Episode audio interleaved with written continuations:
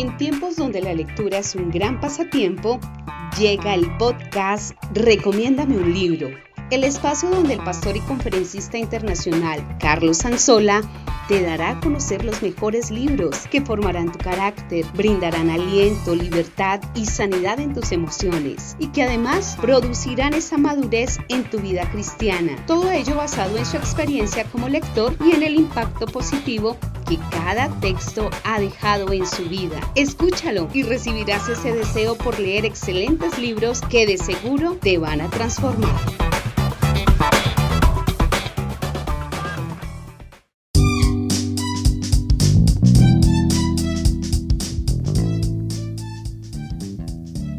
Este es el episodio número 13 de Recomiéndame un libro.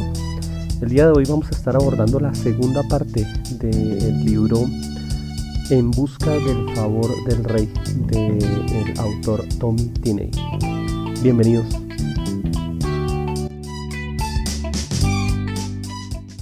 En busca del favor del rey es el libro que nos ocupa hoy. Vamos a continuar con la segunda parte de este grandioso libro. Y vamos a ir al capítulo 8, que es eh, el que se titula Riesgo contra recompensa.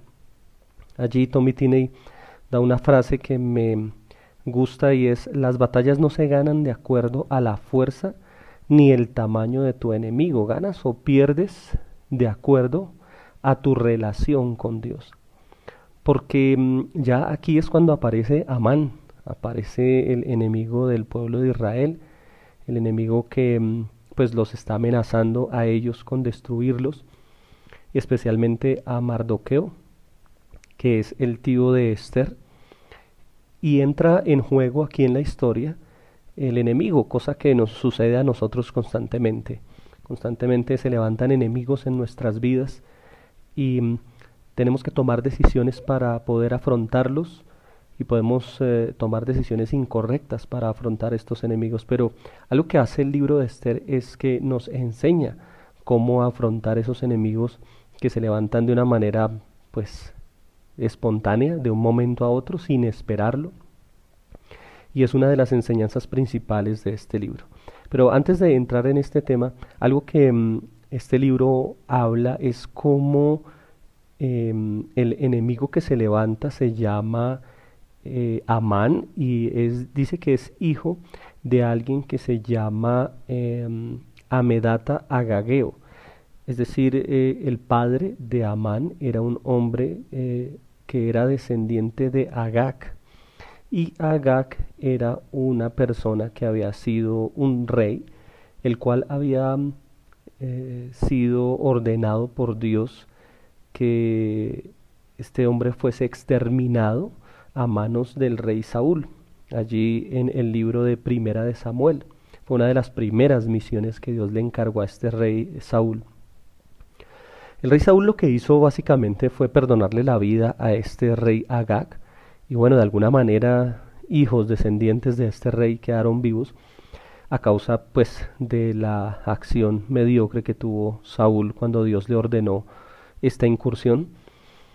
Y generaciones más tarde, pues eh, el problema que Saúl no erradicó, pues terminó acosando a Mardoqueo, a Esther y a toda la nación de Israel. Y esto nos habla de el problema nuevamente de las maldiciones generacionales, que cualquier cosa que tú no venzas va a atacar a tus futuras generaciones. Y eso fue lo que le sucedió al pueblo de Israel en esta ocasión. Un enemigo que ya estaba prácticamente vencido, el rey Saúl lo perdona, y fruto de este perdón y bueno, de de haber eh, hecho con descuido la tarea, pues años después se ve reflejado en que este enemigo quiere atacar nuevamente al pueblo de Israel.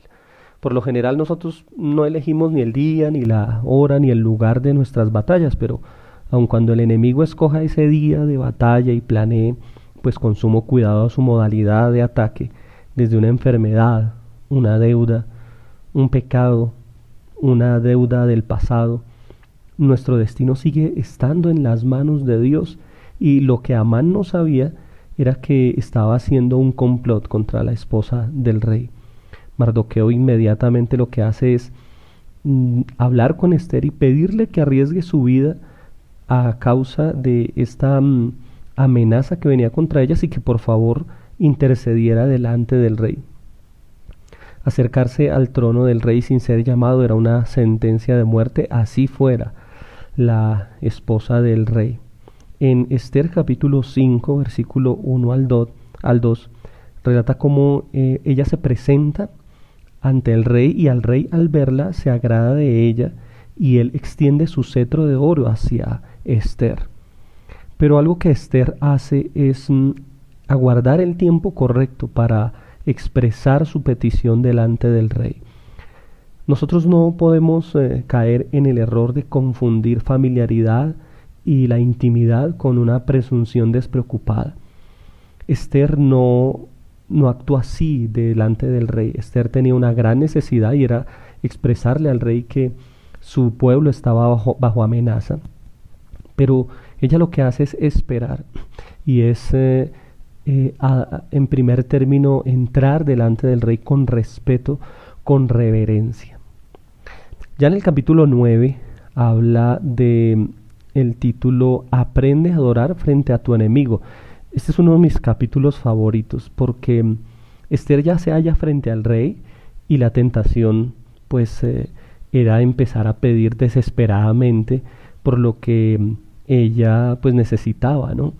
Pero lo que hace es esperar el momento correcto para pedir. Y mm, es algo que nosotros necesitamos mm, hacer y practicar en este tiempo y es tal vez cuando nos hallemos en medio de una prueba, en medio de una dificultad. Debemos aprender a adorar a Dios en medio de esa dificultad. Todos nosotros hemos estado sufriendo en este tiempo de pandemia y hemos estado sufriendo de alguna u otra manera enfermedades de pronto, mm, contagios de familiares o en las propias vidas, pérdidas de seres queridos, incluso he estado en contacto de amigos que han perdido familiares cercanos, incluso traumas emocionales debido a estar tal vez en una unidad de cuidados intensivos solo, donde se le dice que tal vez no hay posibilidad de salir y que nunca más va a volver a ver a su familia, como le sucedió a un hombre allí en Estados Unidos y, él, él, se recuperó, pero los días que pasó allí en la unidad de cuidados intensivos fueron traumáticos debido a todo lo que le dijeron los doctores y se lo dijeron porque era su deber decirle que era probable que no volviera a salir, que no volviera a ver a sus dos hijos ni a su esposa. Y él se recuperó, pero quedó con ese trauma de, de haber eh, pensado, haber visto la posibilidad de perder a su familia a causa de estar enfermo por el COVID-19. Y son traumas que el enemigo viene a utilizar para dañar nuestras vidas, tal vez la pérdida del trabajo, la reducción en nuestros ingresos, o incluso una crisis matrimonial debido al, al confinamiento. Y en esos instantes que las tormentas se levantan, debemos aprender a adorar a Dios en frente de nuestro enemigo, no sucumbir ante eh, el temor, ante mm, las amenazas que el enemigo está queriendo desatar sobre nosotros. En esos instantes debemos aprender a buscar el rostro de Dios antes que la bendición de sus manos. Y precisamente esto fue lo que hizo Esther allí en este capítulo.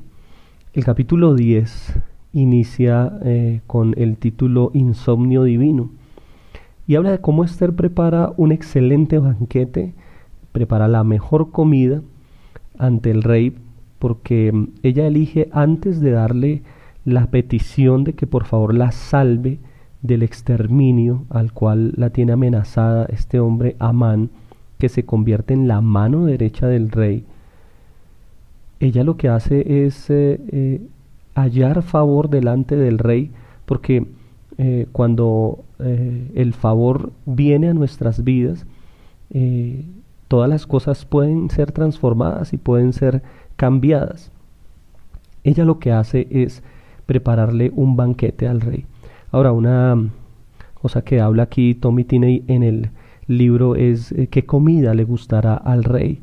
Y bueno, pues al rey eh, que estamos hablando aquí en, en Esther, pues le gustarían los mejores manjares y creemos que Esther se esforzó por ser, a tener un excelente banquete para él, para su mano derecha, Amán, y para pues todas las personas que lo, que lo acompañaran.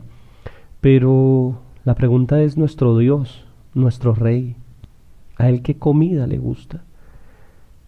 Y vamos allí a Juan capítulo 4, cuando Jesús se encuentra con la mujer samaritana y Jesús nos da un secreto de Dios. Nos revela la comida que le gusta a Dios, que le gusta al Rey. Y él la expresa en la frase que dice, el Padre busca adoradores. Jesús se reveló a sí mismo ante esta mujer y reveló que la adoración es la comida que le encanta a Dios. Es decir, que la adoración trae revelación. Sus doce discípulos eh, entraron a Samaria y le trajeron comida a Jesús, pero la mujer que se quedó junto al pozo entró a Samaria y produjo un avivamiento porque tuvo antes de esto una revelación de Jesús por medio de la adoración. Jesús salió satisfecho de este encuentro con esta mujer por la adoración que recibió de ella. Generalmente nosotros queremos salir siempre satisfechos de nuestros encuentros con Dios, pero es muy diferente cuando nuestra prioridad es dejar satisfecho al Rey. Cuando tú adoras, obtienes el favor del Rey y es peligroso atacar a alguien que tiene el favor del Rey. Por eso Esther y Mardoqueo que se hallaban en medio de un ataque del enemigo fueron defendidos por medio de este favor que hallaron delante del rey. Esther nos enseña que no se trata de lo que nosotros queremos, sino de satisfacer las necesidades del rey.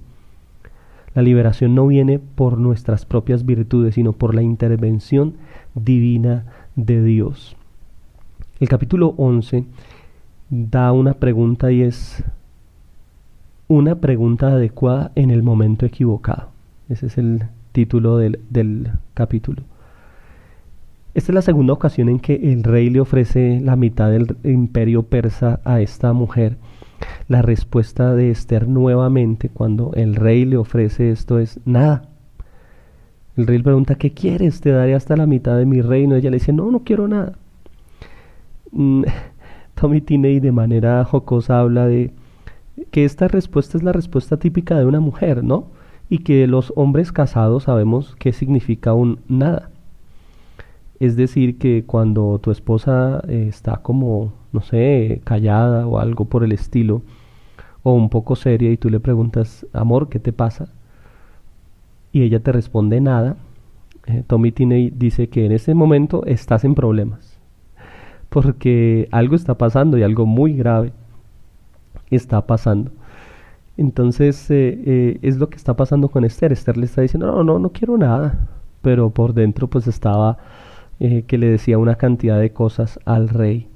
Mm, Tommy tiene ya habla de, de cómo cuando vamos a tener una petición delante de Dios debemos seguir un protocolo para, tener una, para obtener un milagro delante de Dios. Y él lo ilustra de, la siguiente manera. Él habla de cómo en una ocasión su hija vino a pedirle un permiso y él le dijo, no, no te voy a dar ese permiso porque no estoy de acuerdo con esa salida. Inmediatamente la niña fue donde su mamá y su mamá le dijo, es que tú no le sabes pedir cosas a tu papá.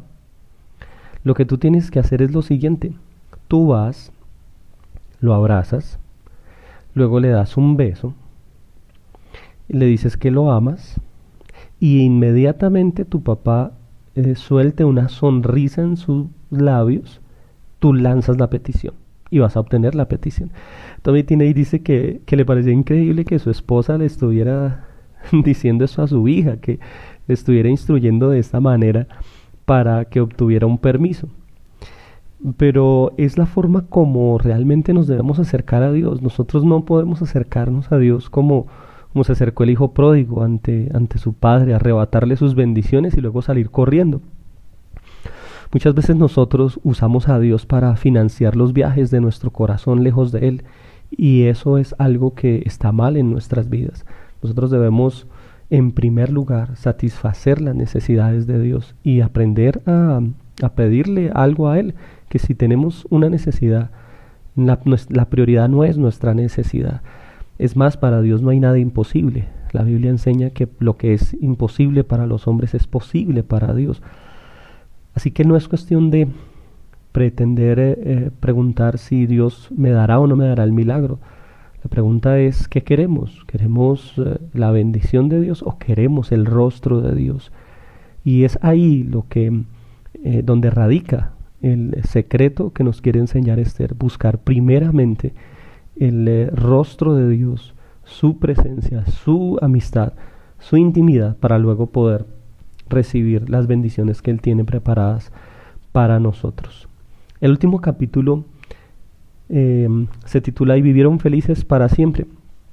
Finalmente el rey pues le vuelve a preguntar a Esther qué quieres y en ese instante Esther recibe el favor de Dios, el favor del rey y le dice, tengo un gravísimo problema y es que el hombre que está sentado a tu lado, tu mano derecha que se llama Amán, ha dictado una amenaza contra mi pueblo, contra mis compatriotas y necesito tu ayuda.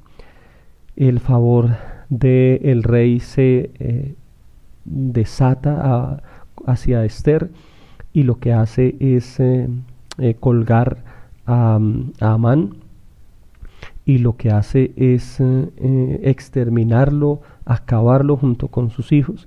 Y el decreto de muerte pues aún estaba vigente porque había sido firmado por Amán y mm, se necesitaba la intervención del rey y la intervención rápida para detener este decreto de muerte.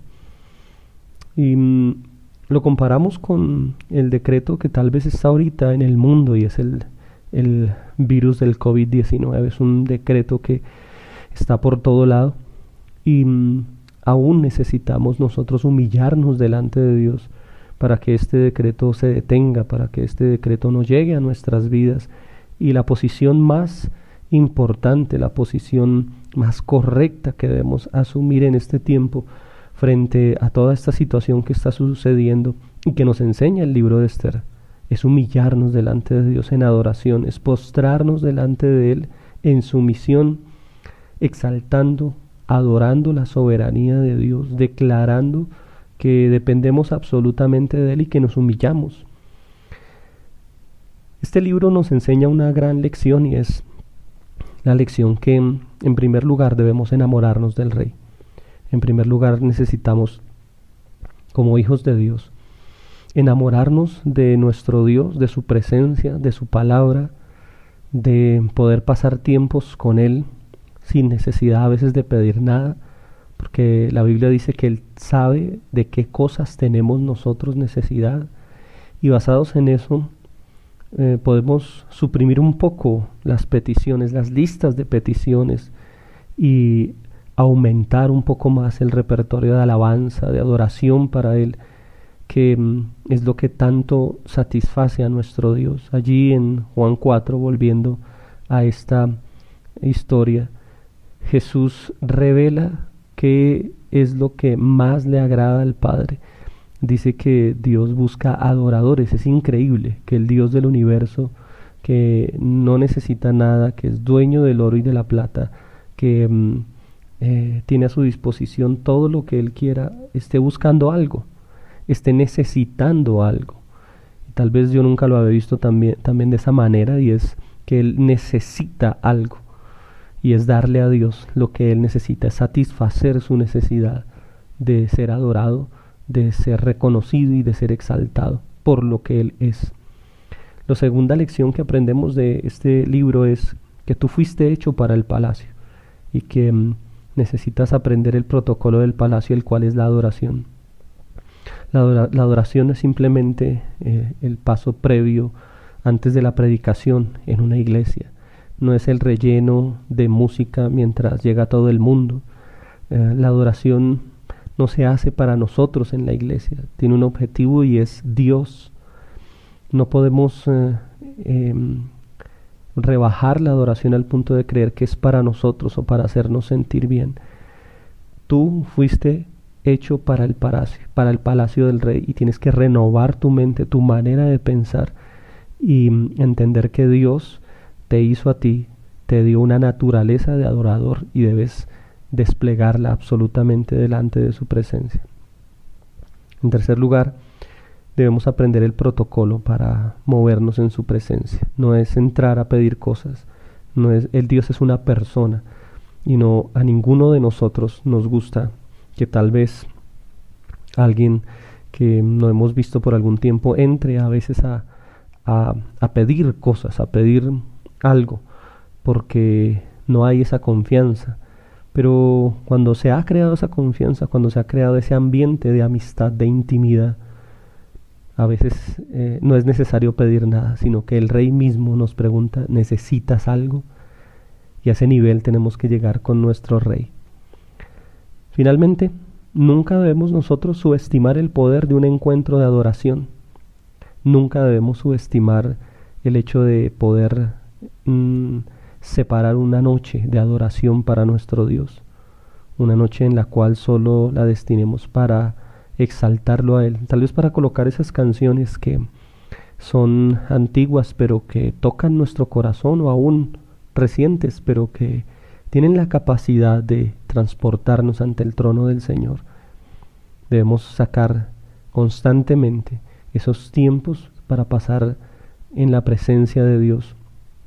Y Él se va a encargar de nuestros enemigos. Él se va a encargar de disipar los temores y las tinieblas que a veces se agolpan a nuestro alrededor. Se va a encargar de, de sanar el sufrimiento que el enemigo quiere venir a propinarnos. Y se va a encargar de levantar nuestras vidas al nivel que Él quiere levantarlo. Bueno, llegamos al final de este tremendo libro en busca del favor del rey que habíamos dejado pendiente. Y la recomendación es eh, búsquelo, léalo. Tiene muchísimas más enseñanzas de las que dejamos aquí en estos dos capítulos, pero sobre todo eh, busque el tener el favor de Dios. Así que mm, amigos, los espero la próxima semana con un nuevo libro, un excelente libro que va a edificar sus vidas, que va a traer bendición para ustedes y que va a formar su carácter. Bueno, Dios los bendiga.